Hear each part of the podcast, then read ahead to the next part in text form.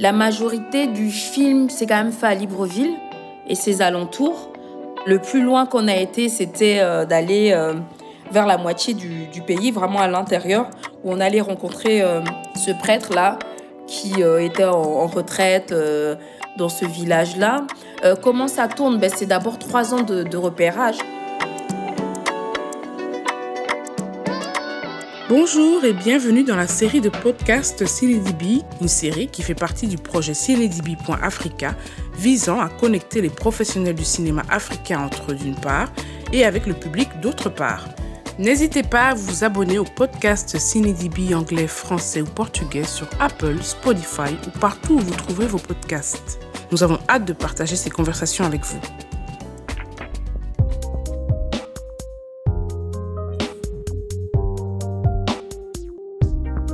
Ici votre hôte Giamambou, curatrice et critique de cinéma, et dans ce podcast, j'ai le plaisir d'échanger avec Nativelle Pontalier, réalisatrice de documentaires qui nous vient du Gabon. Dans cet épisode, on parlera de comment Nativelle Pontalier a commencé dans le cinéma et où elle en est aujourd'hui. Avec elle, nous verrons aussi ensemble quel est l'état du cinéma au Gabon, plus précisément à Libreville. Bref, nous verrons si ça tourne à Libreville et au Gabon. Merci de vous joindre à nous pour cet échange, j'espère qu'il vous plaira. Bonjour Nativelle. Bonjour. Réalisatrice de documentaires qui nous vient du Gabon. Le Gabon qui, comme de nombreux pays africains, compte multiples peuples et traditions. Et c'est sur ce qu'a porté votre dernier film sur le fil du zénith. Racontez-nous. Alors, je suis partie un peu d'une histoire euh, familiale qui m'a vraiment bouleversée, donc qui était euh, la découverte euh, d'une tradition, enfin surtout d'un objet dans la famille qui avait une portée euh, assez symbolique et, fondamentale et euh, qui a disparu à travers euh, trois générations. Mais surtout, je me suis beaucoup interrogée sur le fait de n'avoir pas eu accès à cette histoire-là. Donc c'est comme ça qu'a commencé un peu l'envie de faire le film. Et puis à côté de ça aussi, c'était comment dire un cheminement aussi personnel en tant qu'enfant euh, issu de ce peuple et euh, aussi euh, à travers tous ces questionnements-là qui se posaient à ce moment, qui étaient notamment autour de la restitution des biens coloniaux que pouvaient représenter ces reliques-là, quoi. Donc c'est un peu dans ces différents éléments-là qui se sont mis dans cette synchronicité, on va dire, et qui m'ont poussé à comment dire, à, réfléchir euh, finalement sur euh, non seulement euh, ma place dans le monde de manière générale par rapport à mon positionnement dans l'histoire, mais aussi ma place par rapport aux questions de restitution de biens coloniaux, ma place aussi en tant que descendant de ces peuples-là qui ont été colonisés, essayer de comprendre aujourd'hui qu'est-ce qui est issu de ma pensée, qu'est-ce qui est issu de la colonisation? Donc c'était un peu euh, tout ça le, background et, et, un peu les, les, jalons de, de, la réflexion autour du film. Donc je comprends que ça part d'une démarche personnelle, une requête, une recherche. Et vous avez amené ça cinématographiquement. Pourquoi? Est-ce que ça a aidé? Est-ce que là, aujourd'hui, euh, vous êtes euh, là où vous souhaitez être? Ben, enfin, je pense que naturellement, c'est venu parce que euh, ben il y a la vie personnelle et puis ben il y a comment dire euh, le moyen d'expression en, tant qu'auteur et euh, de manière naturelle je, je, sentais que j'avais envie de le mettre en image parce que déjà c'est a un univers assez onirique parce qu'on est ben, dans le monde de l'imagination. Il y a les images il y a le son et je voulais un peu pouvoir retracer ce cheminement à travers ben, ma passion. J'aurais pu le faire en fiction, mais comment dire, la, fiction aurait aussi amené, comment dire, euh, une distance par rapport à ça. Ce que je voulais mettre aussi en tension dans le film, c'était euh, mon engagement, c'est-à-dire mon engagement au-delà de, de l'engagement en tant qu'autrice, c'était aussi l'engagement en, en tant que personne. Euh, c'est-à-dire que tout d'un coup, je ne suis pas que l'auteur-réalisatrice, mais je suis aussi une personne issue d'un peuple qui se pose toutes ces questions-là et euh, qui a envie de, le partager avec d'autres et surtout pour pouvoir comment dire, à travers les images, le son, la voix off, euh, le récit, pouvoir aussi euh, permettre aux gens de, de, de, se questionner aussi à, à, leur tour, quoi. Alors ça donne envie, hein. donc je vais euh, lancer l'extrait sonore, comme ça les auditeurs et auditrices peuvent se faire une idée. Donc voici tout de suite un extrait de Sur le fil du zénith de Nativelle Pontalier. Manzara, ma grand-mère, ne savait ni lire ni écrire. Elle était la seule avec qui nous parlions encore en langue. C'est à sa mort que j'ai appris l'existence d'une relique dans la famille. Le Bieri. Celui qui le détient a le pouvoir de communiquer avec le monde des morts et protège le clan. La sœur aînée de ma grand-mère, Maningon, avait été la dernière détentrice de la relique. Au moment de passer le relais, son successeur désigné n'était encore qu'un enfant. Ma grand-mère et ses sœurs ont été bien embêtées. Elles avaient accepté le Christ comme seul sauveur.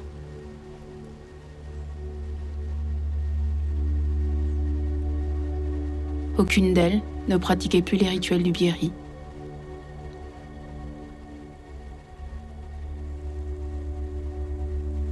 Elles ont décidé de confier la relique à un des cousins de leur père, qui lui était initié. Des années plus tard, elles ont voulu récupérer le Bieri pour le ramener dans la famille. Mais c'est donc la fin de l'avoir brûlé. Voilà, merci beaucoup pour cet extrait. Nativelle, c'est votre voix qu'on entend. Vous, vous évoquez, mentionnez notamment vos grands-parents, votre famille. Euh, vous expliquez en ouverture que vous, vous, dévoilez un peu, vu que c'était une requête personnelle. Que raconte alors euh, ce chemin, ce périple à travers ce film? Je pense que dans un premier temps, euh, il y a eu la mort de la grand-mère qui était le, pilier de la famille. Après cette mort, il y a eu cette histoire folle sur euh, oui, la possibilité qu'elle ait laissé un legs traditionnel. Donc, en écoutant cette histoire-là, je trouvais ça assez farfelu. Je voyais ma grand-mère chrétienne, toujours à l'église. Donc, j'avais un peu du mal à croire à cette histoire.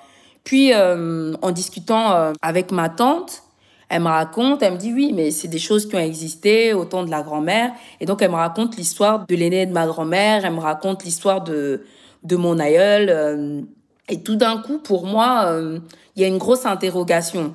Parce que je me dis, mais enfin, j'ai côtoyé ma grand-mère, euh, j'y ai passé mon enfance. je me suis vraiment interrogée sur le savoir de, de ma grand-mère. Je me dis, mais enfin, voilà, en plus, dans la famille, elle était considérée comme celle qui n'avait pas étudié. Donc, enfin, c'était un peu considéré comme celle qui n'avait pas forcément une histoire à nous transmettre parce que il y avait la barrière de la langue. Nous, ces petits enfants, comme on vivait à la ville, on parlait pas la langue et enfin, on la voyait plus dans ce rôle de de la grand-mère qui nous faisait à manger, qui nous gardait, qui parlait en langue.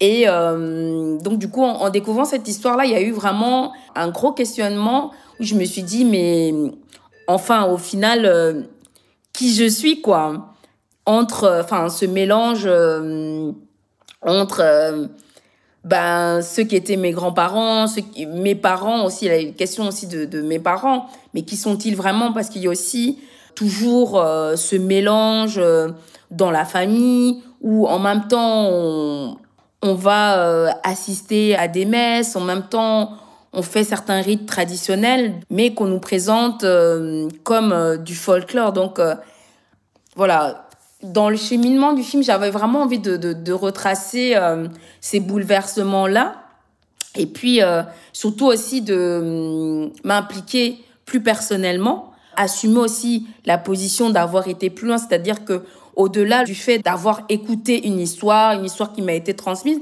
il y a eu aussi une volonté finalement de m'inscrire dans cette lignée-là, de m'inscrire dans, dans cette histoire en allant, euh, voilà, dans un second temps, aller me faire initier moi-même. Et en arrivant là-bas, finalement, arriver aussi avec une pensée assez manichéenne, c'est-à-dire voilà, il y a les Européens qui ont tout gâché et nous, enfin, je m'attendais à avoir une tradition quand même assez pure. Et au final, je me suis confrontée à finalement cette hybridation des peuples, c'est-à-dire que les gens se sont adaptés, que ce soit du côté de l'Église ou pour ramener le plus de gens et peut-être les endoctriner encore plus, ils ont ramené des signes de la tradition pour que les gens puissent s'identifier. Et d'une autre manière, euh, les gens du peuple ont pris aussi des symboles euh, du christianisme, de la colonisation, de l'évangélisation pour tromper les, colons. C'est-à-dire que tout d'un coup, ils vont arriver dans un temple, euh, ils vont voir une croix, la Vierge Marie, et pour eux, ils se disent, ben voilà, tout est correct. Mais en fait, derrière ça, c'était des stratégies pour pouvoir invoquer leurs propres entités, quoi. Ah, très intéressant, dis donc. comment s'est déroulé ce tournage? Je ne sais pas si je peux partir de votre expérience euh, euh, spécifique euh, à votre documentaire vers plus général. Donc, comment ça tourne à Libreville, au Gabon? Bien que vous avez tourné l'essentiel, je pense, au village Ebolo d'où vous êtes originaire. C'est bien ça? Oui, tout à fait, Ebolo, ouais. bon, non, il y en avait de, partout. Il n'y avait pas que le, village Ebel. La majorité du film s'est quand même fait à Libreville et ses alentours. Euh, le plus loin qu'on a été, c'était euh, d'aller euh, vers la moitié du, pays, vraiment à l'intérieur, où on allait rencontrer ce prêtre-là qui était en, retraite dans, dans ce village-là. comment ça tourne? Ben, C'est d'abord trois ans de, de, repérage avant le tournage, c'est-à-dire la préparation du film, parce que finalement, c'est difficile un peu de, de, de pouvoir appréhender un environnement à distance. Moi, normalement, euh, je vis à Bruxelles, donc j'ai pris trois ans. Je suis allée euh, à Libreville pour prendre le temps, le prendre le temps d'observer, prendre le temps aussi d'aller à la rencontre des gens, prendre le temps aussi d'installer euh, ben, la confiance, de dire que je suis pas là pour faire un, one shot, mais plutôt pour pour apprendre et, et, prendre le temps. Donc c'était aussi avec ma particularité de pouvoir euh, paraître comme quelqu'un aussi d'occidental, c'était aussi de, de, de, pouvoir montrer mon ancrage pour pouvoir après, euh, comment dire, venir euh, tourner, mais et que eux ils sentent que je suis issue de là, pas venir que de l'extérieur à chaque fois. Donc c'est aussi une approche dans le quotidien, c'est un travail vraiment que je fais à chaque fois dans la majorité de mes films, c'est vraiment des, des longs repérages, pas forcément des, des repérages filmés, euh, je préfère vraiment travailler sur une courte période avec une équipe technique, mais je prends le temps des repérages. Je prends le temps euh, d'être avec euh, mes personnages, prends le temps d'être dans les environnements. Et du coup, ça me permet aussi de travailler alors le tournage, le scénario, un peu plus de, enfin, j'ai envie de dire de manière fictionnelle, quoi. J'envisage déjà pas mal de choses. et sur les trois semaines de, tournage, comment ça a tourné, ben, j'avais travaillé pas mal en amont avec euh, Hélène Moto, donc euh, ma chef op, euh, donc sur mes envies, les lettres motifs du film. Je l'ai fait vraiment rentrer aussi dans l'univers et ça vraiment dans l'option que voilà, elle il y avait pas assez de moyens pour pouvoir aller faire les repérages techniques, malheureusement. Donc, il fallait vraiment trois semaines assez efficaces, quoi. Donc, il y a des tests qu'on a eu à faire. J'ai envie de dire qu'on avait des, plus des intuitions, quoi. Et puis euh, des balises qu'on avait mis, euh, voilà, avec des, des séquences clés, quoi. Et euh, l'ingé son est venu un peu plus tard, donc je l'avais même pas rencontré physiquement. On est parti à trois, donc ça a été vraiment pendant ces quelques semaines-là, il y avait les directions. maintenant, on s'est vraiment laissé porter aussi par l'environnement, par les gens qu'on rencontrait. Donc, c'était un peu en même temps du, repérage technique, des tests, tournage. C'était, euh, enfin, ça tourne, mais ça tourne de manière intense. Et euh, en attendant, euh, comment dire, euh, la magie, quoi. On prenait ce qui, enfin, ce qui s'offrait à nous. Et puis, ben, finalement, c'est sûr qu'au moment du montage, il y a des, il y a des moments où tu as l'impression de, de, de, vivre un truc incroyable. Et au final quand, quand tu regardes les rushs, t'as la monteuse à, à, côté qui commence à te dire oui, mais c'était quoi l'intention euh, Enfin là, tu sens que bon, voilà, la magie n'est pas n'est pas sortie de, enfin de, de, de ce moment-là, quoi. Quelles sont les ressources qu'on met vraiment à disposition? Je ne sais pas, est-ce que c'était plutôt de la contribution ou de l'apport communautaire? Est-ce que vous avez pu compter sur les institutions sans vraiment entrer dans les détails? Comment est-ce qu'on produit un tel euh, documentaire? Par rapport à ce film, c'était un peu compliqué parce que je suis vraiment arrivée dans, dans la période creuse, j'ai envie de dire, du, du cinéma gabonais, dans le sens où il y avait euh, voilà, pas de directeur euh, à ce moment-là, donc pas vraiment de possibilité de, financement. Donc c'est un film qui a été essentiellement produit de, de l'extérieur, ce qui emmène aussi pas mal d'aléas parce que ben forcément, c'est faire des, commissions, comment dire, en Europe. Ça veut dire, euh, il y a encore une difficulté supplémentaire à, à devoir expliquer euh, certaines choses. Donc, sur place, euh, j'ai pas trouvé de financement. Après, on avait essayé de passer aussi par le guichet de l'OIF. Il y a aussi le, le guichet des, jeunes créateurs francophones. Donc, sur le continent, j'ai pas vraiment trouvé de de financement. Mais comme j'ai euh, une double nationalité, une, enfin une nationalité euh, belge, donc euh, voilà, j'ai pu trouver des, des financements voilà, en Belgique et en France.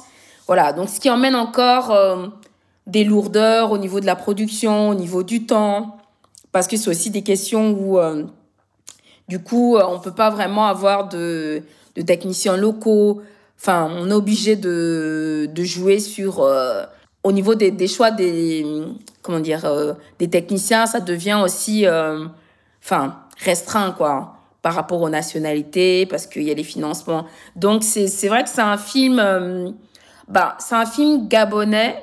moi je le dis parce que voilà, moi je suis d'origine gabonaise, j'y ai vécu jusqu'à mes 14 ans. le film a été tourné sur place, la majorité des, des protagonistes sont là-bas mais euh, voilà, avec un financement et des techniciens euh, essentiellement euh, de France et de Belgique. Et pourtant, il y a quand même beaucoup d'auteurs au Gabon. Il y a une bonne génération là de réalisateurs et réalisatrices. Mais selon vous, pas encore assez de soutien local, peut-être, c'est ça?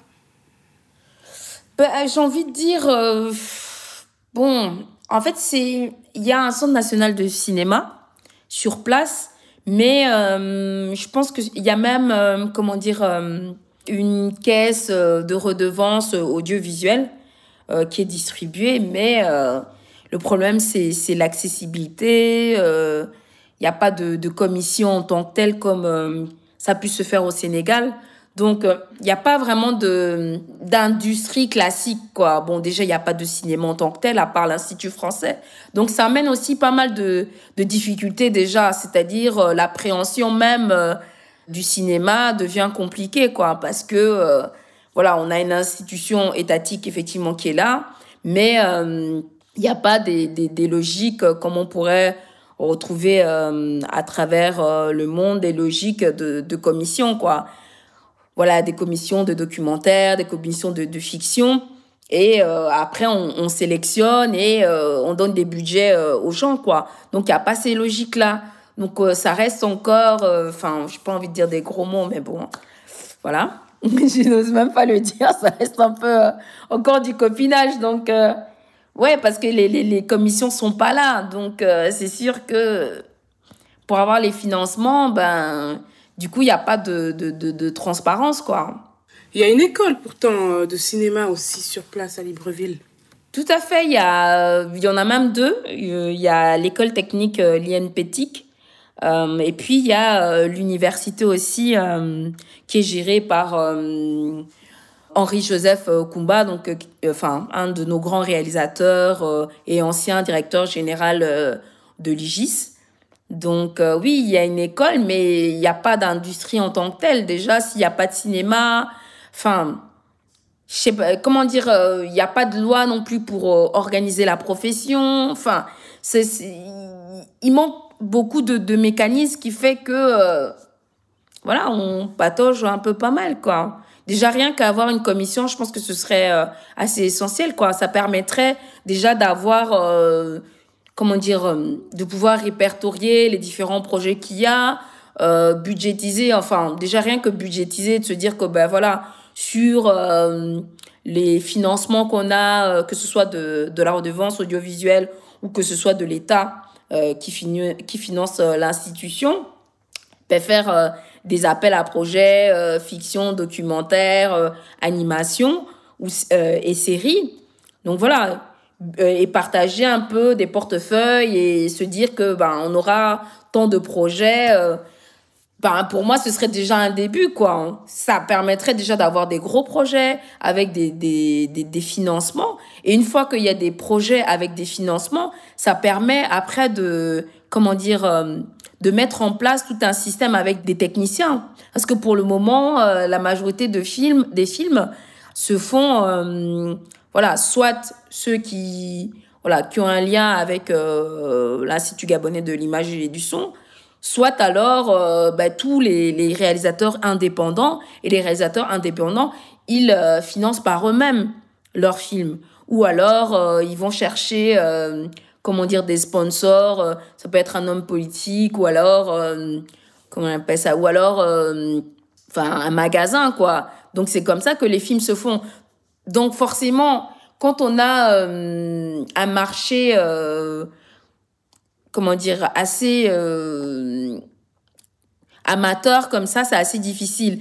Et euh, bon, après, c'est un, modèle qui a réussi euh, au Nigeria, mais on n'a pas la même population que le Nigeria, quoi.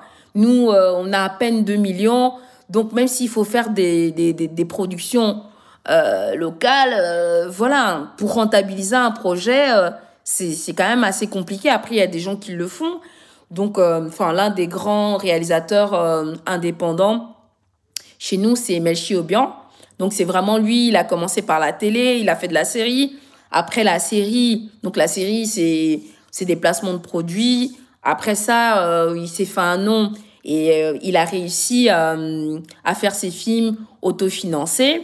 Et après ça, se faire de l'argent en projetant les films, en faisant, je sais pas, bon, la plupart du temps, je pense que c'est plus ou moins 5000 5000 l'entrée. Après, il y a eu aussi de moins en moins de cinéma. Donc, euh, bon, chez nous, euh, la majorité des, des, des, cinémas étatiques se sont transformés en églises. Euh, du coup, il reste qu'une seule salle de cinéma. C'est l'Institut français. Je sais que Canal Plus aussi a, créé des salles.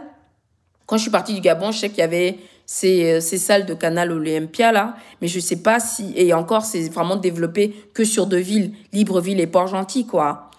Donc on, a aussi ces réalités euh, techniques, pratiques de manque de cinéma et après même en allant même euh, plus loin, c'est réalité aussi en, en termes de de festival. Donc euh, actuellement, euh, il reste que le festival environnemental de de Masuku donc, c'est le seul festival qu'on a, qui est le seul festival international actuellement. Avant, on avait euh, donc euh, les escales documentaires euh, qui n'existent plus depuis 3-4 années. Donc, c'est difficile de, de, de, de pouvoir euh, développer un cinéma, même si on a des écoles et des techniciens, si au niveau des financements, bah, on met pas en place des, des commissions, on budgétise pas, si aussi bah, il n'y a pas de cinéma, s'il n'y a pas de, de, festival, parce que même les festivals, on a quand même vu des, des, des festivals qui peuvent se faire euh, dans la rue, euh, etc. Au moins, du moins en saison sèche, parce que nous, on est vraiment plus un pays euh, tropical, donc c'est un peu plus difficile. C'est pas des modèles qu'on pourrait reproduire comme ça se fait, par exemple, au, Burkina ou, au Sénégal, parce que bon, l'extérieur est, vraiment praticable que, en saison sèche, enfin, c'est-à-dire l'été, quoi. Vous dites beaucoup de choses, hein, Nativel, c'est intéressant, hein, euh, ces problématiques de sponsors privés plutôt qu'institutionnels, le petit marché que représente évidemment euh, euh le, le. Merci de euh, mentionner euh, le festival de Nadine, hein, qui est euh, géré par Nadine, donc sur l'environnement, Masuku. Et puis je me demandais, les Gabonais, donc finalement, ont très peu d'opportunités ou d'occasions de consommer du cinéma de chez eux, en fait, avec ces fermetures de salles Comment font-ils autrement alors euh... Qu'est-ce qu'ils regardent les produits de chez vous alors Comment? Hmm. Comme j'ai dit, enfin, il y a, y a, tous les réalisateurs euh, indépendants qui font bon tous les deux, trois mois sortent des films. Bon, avant, au moins, il y avait, euh, à l'époque, il y avait les, DVD. Donc, les gens, euh, en distribuant leurs leur DVD, même si après, ces, ces DVD-là étaient, étaient piratés, Là, euh, actuellement, je vois pas quoi. Hein. Enfin, moi, en tout cas, de ceux que j'ai laissés, c'était vraiment plus le, le système de, de faire des projections à l'Institut français, quoi, en faisant payer. Pour revenir à vous, vous êtes aussi l'auteur de deux autres moyens-métrages plus tôt, hein, en 2011 et 2015, Le Maréchal du Roi Dieu et Le Club des Silencieux en 2015. Quelques mots sur ces films? Alors, donc, Le Maréchal du Roi Dieu, c'est mon premier film que j'ai produit essentiellement euh, bah, avec euh, l'Institut gabonais de l'image et du son. Donc j'avais répondu euh, à un appel à projet à l'époque, enfin quand il y avait encore les, les escales documentaires. Donc c'était en 2010, je venais de terminer mes études de, cinéma et voilà j'ai décidé de rentrer au pays. C'est comme ça que j'ai pu produire mon premier film assez facilement. Enfin facilement, c'est un grand mot, mais au moins sans commencer à, trop réfléchir à trop écrire. Euh, voilà, j'avais une idée en tête. Euh, c'est vraiment questionner euh, la place de la maladie mentale, enfin, de manière générale dans notre société. C'était parti aussi d'un souvenir familial d'un cousin que j'allais voir étant enfant et qui était enchaîné à son lit. Et enfin, toutes ces personnes malades mentales dans nos familles qui n'avaient pas de place, qui étaient vraiment traitées de manière inhumaine, ou qui traînaient dans la ville, euh, qui mangeaient euh, dans, les, dans des poubelles. Donc c'était vraiment quelque chose euh, qui me tenait à cœur. Et puis voilà, j'étais vraiment partie de ce projet-là. Et puis après, j'ai fait la. Enfin, on m'a parlé, en parlant du projet, on m'a parlé de, de ce personnage-là, André Ondomba, le maréchal du roi Dieu. Et, et j'ai vraiment senti quelque chose en lui parce que euh, c'était un personnage qui euh, il amenait un peu de la, distance parce que les gens euh, savaient pas si enfin ils n'arrivaient pas à le mettre vraiment dans une case à se dire oui il est malade mental euh, il est philosophe il est comment dire touché par Dieu donc j'aimais bien cette ambiguïté là et puis surtout ce qui me plaisait aussi avec ce personnage c'était aussi le fait que il ait une vie c'était un père de famille, un pilier dans sa famille. Et puis tout d'un coup, ben, la maladie mentale est arrivée et euh, toute sa vie euh, a basculé, quoi. Et il s'est retrouvé dans une précarité. Euh, c'est ce que j'avais vraiment envie de montrer, quoi. C'est de dire que, ben voilà, ces personnes malades mentales, c'est nos parents, quoi. On peut pas les traiter comme ça. Et puis c'était aussi de, de, de, bah, de pouvoir être proche de lui, de, de le laisser raconter son histoire enfin en tout cas de, de, de, de, son point de vue, quoi. Pour moi, c'était euh, assez important, quoi. Après, euh, bon, c'était le premier film. J'avoue que c'était, euh, voilà, une expérience. En plus, j'étais avec euh, les gens de, de l'Institut gabonais de l'image et du son. C'était des personnes fonctionnaires. C'est, un, ça a été un travail, euh, j'ai envie de dire, c'était une première expérience c'est plus le sujet. Maintenant, de, de, de, manière filmique, je pense que les choses n'étaient pas encore posées, quoi. Après le, le, le deuxième film, euh, Le Club des Silencieux, voilà, c'est encore ces questions-là. Enfin, je, j'avais vraiment, euh, comment dire, toute une envie un peu de, décortiquer euh, les personnes en marge de la société, quoi. Et là, euh, j'étais passée maintenant par cette équipe de, foot de sourds. En fait, ce qui m'intéressait, c'était euh, comment on peut vivre euh, lorsqu'on est une personne sourde dans un pays comme le Gabon qui est assez oral. Voilà, j'étais vraiment assez intéressée de découvrir cet univers-là, quoi. Et puis, ben, je rentrais dans cette communauté et après, je les ai accompagnés dans ce rêve-là. C'était le rêve, c'était d'aller faire un match de de foot au Cameroun, quoi. Donc, c'est, enfin, voilà. Ce projet-là, ça a été vraiment humainement, c'était pour moi assez fort, mais toujours euh, des, difficultés euh, à financer le film. Là, j'avais quand même réussi euh, à avoir euh, la Fédération Wallonie-Bruxelles. Donc, toujours, enfin, j'avais eu une bourse. Euh, j'avais réussi à avoir une bourse des vocations. Enfin, comme j'avais moins de 30 ans, j'avais répondu à un appel à projet pour des jeunes vocations belges. et donc, du coup, j'avais eu je pense, 7500 Donc, ça m'avait permis de prendre le temps de faire les repérages. Après, euh, j'avais écrit le dossier. On avait des, financements assez facilement de la Fédération Wallonie-Bruxelles. Après, voilà, encore euh, manque d'expérience sur ce deuxième film. Et c'est après ce deuxième film que j'ai vraiment eu besoin de, de me reformer, quoi. Parce que moi, je venais d'une école technique à, à Bruxelles et je sentais que euh, j'étais à chaque fois dans des sujets très forts, mais il me manquait encore euh, ma patte d'auteur, il me manquait encore ce geste filmique que je n'avais pas encore euh, appréhendé et que je voulais vraiment appréhender hors du cadre de production parce que le cadre de production, c'est difficile de mettre son geste en place parce qu'il y a tellement de, de contingences, de pression que euh, voilà, c'est pas toujours évident. Donc là, je, du coup, je décide d'arrêter un peu ma carrière pour reprendre, euh, pour reprendre des, des, études. Et là, ben, à 32 ans, ben, je me retrouve euh, master euh, documentaire à l'USAS. Et euh, à partir de ce moment-là, ça a été vraiment dix mois à prendre le temps, prendre le temps de, de réfléchir sur mon geste, au-delà des sujets forts que j'aborde, comment moi, en tant qu'auteur, enfin, qu'est-ce qui fait ma singularité, quoi? Et quelle est la manière que j'en, avec laquelle j'ai envie d'utiliser le son, l'image, de me libérer de, de, mes personnages, de mes sujets, pour, euh, comment dire, euh, emmener euh, mon point, plus de points de vue, quoi. Et, et trouver vraiment ma place dans, dans mes propres récits.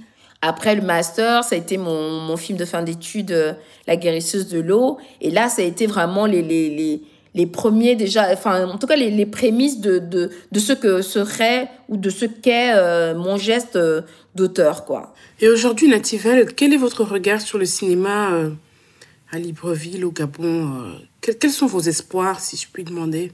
Ben, moi, déjà, sincèrement, la chose qui m'a le plus touchée parce que il y a deux ans, donc j'étais prof à l'université, je donnais un cours d'histoire de, cinéma euh, à l'université Omar Bongo à Libreville. Et ce qui m'a le plus touché, c'est c'est qu'il y avait encore des gens qui rêvaient de faire du cinéma. Où moi, j'étais arrivée un peu à un niveau assez blasé, ne voyant pas vraiment d'issue en, en, en tant que tel. Mais euh, je voyais encore des jeunes euh, qui voulaient faire du cinéma, qui étaient fascinés. Et là, je me suis dit, waouh, enfin, c'est bien. Rien que le, de, de, penser qu'il y a des jeunes qui veulent aller faire des études de cinéma. Euh, enfin, j'en ai rencontré pas mal, qui rêvent que de ça. Donc, euh, j'étais là, je me suis dit, waouh, ok. En tout cas, pour ça, il y a de l'espoir. C'est-à-dire qu'il y a encore des, des gens qui rêvent. Et ça, je me dis, c'est extraordinaire. Comment les gens euh, veulent faire du cinéma alors qu'on n'a même plus de cinéma? Donc, pour ça, vraiment, ça m'a, ça m'a rassurée. Je me dis, bon, forcément, il y aura un turnover, il va se passer quelque chose. Maintenant, euh, voilà, là, on a un nouveau directeur général. On va voir. On va voir. Euh, L'espoir, c'est, c'est, que comment dire, qu'on qu professionnalise euh, le cinéma. C'est ça, c'est ça le, le, seul espoir. C'est pas qu'une histoire de, de, donner de l'argent, mais c'est que on professionnalise euh, nos institutions, quoi, pour pouvoir euh, développer au mieux, quoi. Bon, c'est déjà un, pas en avant qu'on puisse avoir euh, nos propres écoles, mais après, c'est de, pouvoir aussi apporter des perspectives à, à ces jeunes-là qu'on forme, quoi. Ça, c'est quand même, je trouve que ça, c'est une responsabilité. C'est, bon, en tout cas pour les techniciens, c'est aller à la télé. Mais avec tout ce qui sort là, on pour, la télé pourra jamais absorber, euh, voilà, tous ce, tout, tous ces gens-là, quoi. En tout cas, ça tourne pour l'instant à Libreville et à vous entendre, ça va encore tourner les prochaines années. Merci Nativelle Pontalier pour ce témoignage. Merci. C'était le podcast Ça tourne à Libreville avec la réalisatrice de documentaire Nativelle Pontalier. Merci Nativelle. Merci. Merci d'avoir écouté cet échange. Merci à notre invité Nativelle Pontalier. Je vous recommande vivement notre série anglophone animée par la critique de cinéma et curatrice Katharina Edren et notre série portugaise animée par la chercheuse et curatrice Janaina Oliveira. Vous pouvez vous abonner au podcast CineDB anglais, français ou portugais sur Apple, Spotify ou partout où vous trouverez vos podcasts. Chanceux et chanceuses sont celles qui parlent les trois langues, car elles tireront le maximum de cette série. Cet épisode a été produit par Vasti Kalis avec l'aide d'André Burnett, production exécutive Katharina Edren, un choix éditorial de Giamambou, montage réalisé par Antoine Donnet. Cinédibi.africa est un projet visant à connecter les professionnels du cinéma africain entre eux et avec le public. Cette série de podcasts est financée par le Goethe Institut, la GIZ, la Société allemande de coopération internationale. Et n'oubliez pas, ça tourne à Libreville. À la prochaine!